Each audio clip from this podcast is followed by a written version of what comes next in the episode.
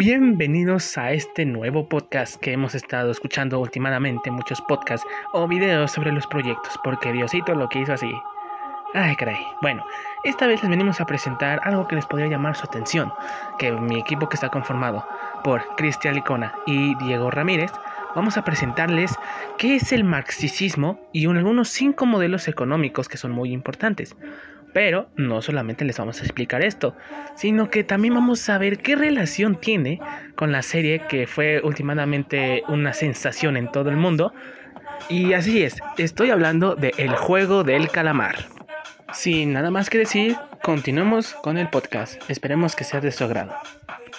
Te preguntarás qué es el marxismo, qué lo hace llamarse así. Escúchanos y te explicaré rápidamente lo que es. El marxismo es una perspectiva teórica y un método de análisis socioeconómico de la realidad y la historia, que considera las relaciones de clase y el conflicto social utilizando una interpretación materialista del desarrollo histórico que adopta una visión dialéctica de la transformación social y el análisis crítico. El marxismo es sintetizado por la propuesta indicada por Marx para pensar críticamente la sociedad capitalista y superación a través de la alternativa revolucionaria. Los cinco modelos económicos son los siguientes. Contamos con el modelo primario exportador, el cual es un sistema que adoptaron los países para vender sus productos fuera de sus fronteras debido al crecimiento acelerado de la agricultura y venta de materias primas. El segundo modelo que tenemos es el de sustitución de importaciones, conocido como también EASY, el cual es una teoría económica que sostiene que un país para lograr su desarrollo debe transformar las materias primas que posee en lugar de exportarlas. El desarrollo estabilizador fue una política fiscal y de la estabilización monetaria que se presentó de 1955 a 1960.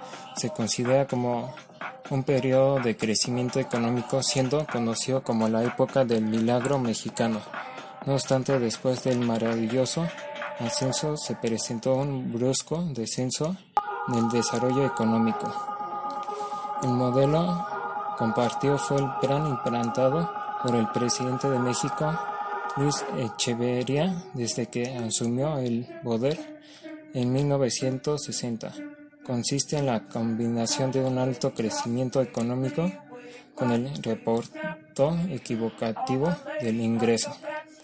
Dentro, dentro de sus características se encuentra brindar una mejor calidad de vida al pueblo, generar más empleos directos e indirectos, aumentar las ganancias del sector obrero mediante una distribución equitativa de los dividendos generados por la industria. El modelo de crecimiento económico acelerado fue el modelo económico que se llevó a cabo en México durante el sexenio 1966 a 1982 del gobierno del presidente José López Portillo, en el que sus características principales fueron el crecimiento económico y la acumulación del capital. Los modelos de crecimiento económico son modelos matemáticos basados en un marco teórico estructurados con el, objetivo de explicar el progreso de la producción del nivel de la renta, una economía a largo, largo del tiempo. Después de esta larga explicación de los modelos económicos y el marxismo, tal vez se estarán preguntando, pero bueno, ¿qué tiene que ver esto con la serie del juego del calamar? No se preocupen, a continuación les voy a dar toda la explicación de qué relación tiene con esta serie. En esta serie, la metáfora del juego infantil es literal. Las reglas absurdas son seguidas del pie de la letra porque los niños asumen que el juego con más es el más serio de los mundos. Pero, ¿qué mensaje nos deja esta serie?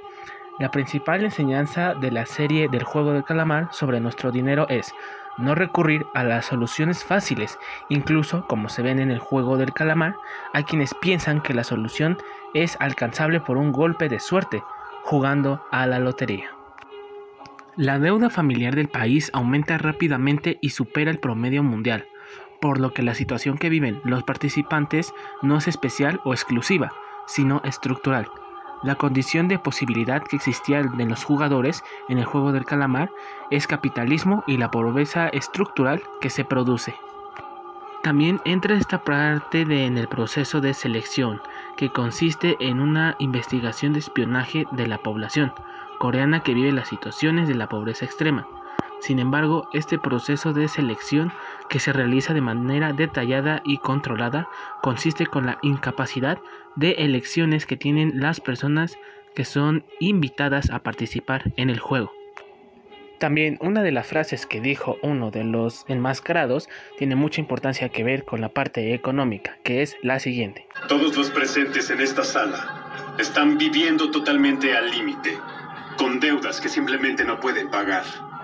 Cuando fuimos a verlos por primera vez, ninguno de ustedes confiaba en nosotros. Pero como saben, jugamos un inocente juego y les dimos el dinero prometido cuando ganaron. Así que todos aquí confiaron en nosotros y se ofrecieron como voluntarios para participar en este juego por su propia voluntad.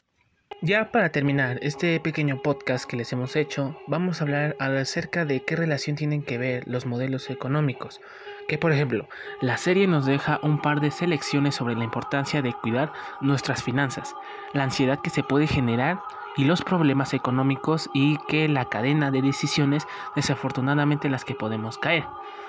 Prácticamente aquí nos dejan unas cuantas eh, requisitos que nos podrían ayudar en el futuro para que no pudiera pasar a grandes rasgos, como analiza cuándo debes de pagar, buscar un ingreso extra, eh, que las desapariciones no te consuman, eh, no caer en la trampa de los gustitos o simplemente evitar endeudamiento o prestaciones de dinero con otro tipo de gente. Ahora sí, para terminar el podcast, quiero dejar aclarado algo.